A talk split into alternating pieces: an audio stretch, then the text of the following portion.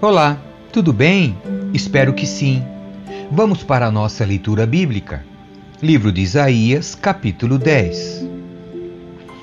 Que aflição espera os juízes injustos e os que decretam leis opressoras. Não fazem justiça aos pobres e negam os direitos dos necessitados de meu povo.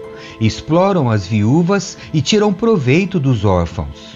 O que farão quando eu os castigar, quando trouxer de uma terra distante calamidade sobre vocês? A quem pedirão ajuda? Onde seus tesouros estarão seguros? Serão leva levados como prisioneiros ou ficarão caídos entre os mortos? Mesmo assim, a ira do Senhor não se satisfará, sua mão ainda está levantada para castigar. Julgamento contra a Síria. Que aflição espera a Síria, a vara de minha ira? Uso-a como bastão para expressar minha fúria. Envio a Síria contra uma nação ímpia, contra o povo com o qual estou irado. A Assíria os saqueará e os pisará como pó sob os seus pés. O rei da Síria, porém, não entenderá que é meu instrumento. Esse não é seu modo de pensar. Seu plano é somente destruir, derrubar uma nação após a outra. Ele dirá: Em breve cada um de meus príncipes será rei.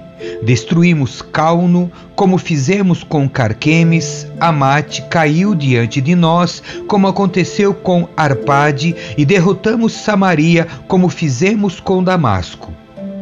Sim, acabamos com muitos reinos, cujos deuses eram mais poderosos que os de Jerusalém e Samaria. Portanto, derrotaremos Jerusalém e seus deuses, como destruímos Samaria e seus deuses.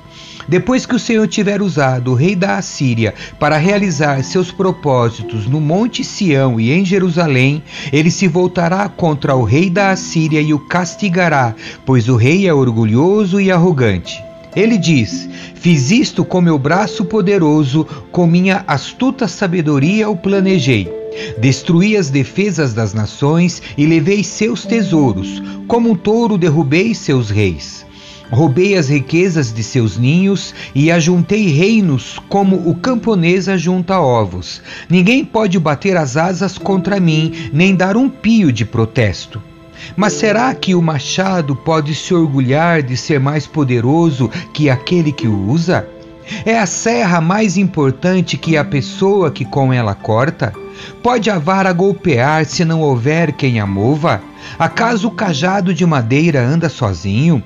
Por isso, o soberano Senhor dos exércitos enviará uma praga sobre as tropas orgulhosas da Assíria e fogo ardente consumirá sua glória. O Senhor, a luz de Israel, será o fogo, o santo será a chama, devorará como fogo os espinhos e o mato e queimará o inimigo em um só dia.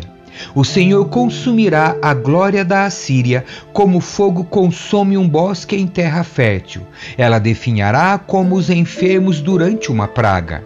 De todo esse bosque glorioso restarão apenas algumas árvores, tão poucas que uma criança poderá contá-las. Esperança para o povo do Senhor. Naquele dia, o remanescente de Israel, os sobreviventes da família de Jacó, não dependerão mais de aliados que procuram destruí-los. Confiarão fielmente no Senhor, o Santo de Israel. Um remanescente voltará, sim, o remanescente de Jacó voltará para o Deus Todo-Poderoso. Embora o povo de Israel seja numeroso como a areia do mar, apenas um remanescente voltará o Senhor, em sua justiça, decidiu destruir seu povo. Sim, o soberano Senhor dos exércitos já decidiu destruir toda a terra. Portanto, assim diz o soberano Senhor dos exércitos: Ó meu povo em Sião, não temos assírios quando oprimirem vocês com vara e bastão, como fizeram os egípcios muito tempo atrás. Em breve, minha fúria contra vocês passará, e minha ira se levantará para destruir os assírios. O Senhor dos Exércitos os castigará com seu chicote, como fez quando Gideão venceu os midianitas na rocha de Horebe, ou quando o Senhor ergueu sua vara para afogar o exército egípcio no mar. Naquele dia, o Senhor acabará com a servidão de seu povo, quebrará o jugo de escravidão e o levantará de seus ombros. Vejam, agora os assírios estão em Aiate, passaram por Migron e guardam seus pertences em Micmas. Atravessam o desfiladeiro e acampam em Geba. A cidade de Ramá está tomada de medo. O povo de Gibeá, cidade natal de Saul, foge para se salvar. Gritem de terror, habitantes de Galim. Alertem Laís, ah, pobre Anatote. O povo de Madmena foge e os habitantes de Gebim tentam se esconder.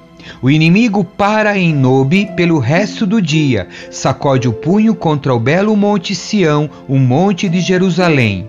Mas, vejam, o soberano Senhor dos exércitos cortará com grande força a poderosa árvore da Assíria. Ele derrubará os orgulhosos. A árvore imponente será lançada por terra. Cortará as árvores do bosque com um machado. O Líbano cairá pelas mãos do poderoso capítulo 11 O ramo da linhagem de Jessé. Do tronco da linhagem de Jessé brotará um renovo, sim, um novo ramo que de suas raízes dará frutos. E o Espírito do Senhor estará sobre ele, o Espírito de sabedoria e discernimento, o Espírito de conselho e de poder, o Espírito de conhecimento e temor do Senhor ele terá prazer em obedecer ao Senhor, não julgará pela aparência, nem acusará com base em rumores. Fará justiça aos pobres e tomará decisões imparciais em favor dos oprimidos. A terra estremecerá com a força de sua palavra, e o sopro de sua boca destruirá os perversos. Vestirá a justiça como um cinto e a verdade como uma cinta nos quadris. Naquele dia, o lobo viverá com o cordeiro, e o leopardo se deitará junto ao cabrito. O bezerro estará seguro perto do leão, e uma criança os guiará. A vaca pastará perto do urso, e seus filhotes descansarão juntos. O leão comerá capim como a vaca. O bebê brincará em segurança perto da toca da cobra. Sim, a criancinha colocará a mão num ninho de víboras. Em todo o meu santo monte não se fará mal, nem haverá destruição, pois como as águias enchem o mar, a terra estará cheia de gente que conhece o Senhor. Naquele dia, o descendente de Jessé será uma bandeira de salvação para todo o mundo. As nações se reunirão junto a ele, e a terra onde ele habita será um lugar glorioso. Naquele dia, o Senhor estenderá a mão pela segunda vez para trazer de volta o remanescente de seu povo, aqueles que restarem na Assíria e no norte do Egito, no sul do Egito, na Etiópia e em Elão, na Babilônia, em Amate e nas distantes terras costeiras. Levantará uma bandeira entre as nações e reunirá os exilados de Israel.